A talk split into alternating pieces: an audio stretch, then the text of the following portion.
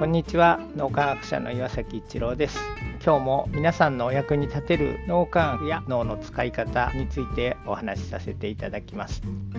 講演というとどちらかというと講師が話を1時間とか2時間とかして最後にちょっとだけ質疑応答っていうスタイルが非常に多いと思うんですが僕たちの講演はだいたい1テーマごとに参加者の皆さんにご質問をいただいております。なので2時間半の講演で7回ぐらいですねご質問をいただく時間を設けています。まあそうすると他の講演よりもたくさんのご質問をいただくことができます。そうすることで会場に来ている皆さんと深い対話ができるようになってくるのでこのスタイル採用するようにしています。ところがですね逆に質問の機会が多くて参加者の方が積極的に質問くださると中には非常に答えにくい質問をしてくださる方もおられます。ある参加者の方があなたのお父さんは家庭内暴力をやめて申し訳ありませんでしたってって家族に謝ったんですかっていう質問をしてきたのでその時も確かにうちの父の家庭内暴力は治ってないですけども僕自身の心の中で以前は父に対して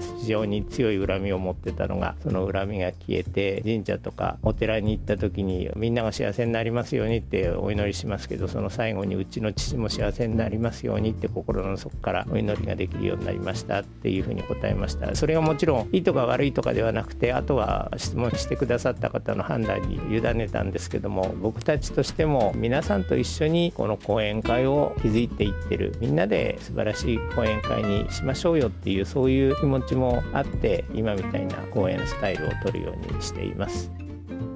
今日も何かのヒントになると嬉しく思います。ありがとうございました。この3分脳磨き気に入られた方はメルマガでも脳磨きのことを発信していますので脳磨きメルマガ検索してみてください。そちらからも脳磨きあるいは最新の脳科学のことを学んでいただくことができます。皆さんのお役に立てると嬉しく思います。今日も素晴らしい一日をお過ごしください。脳科学者の岩崎一郎でした。ありがとうございました。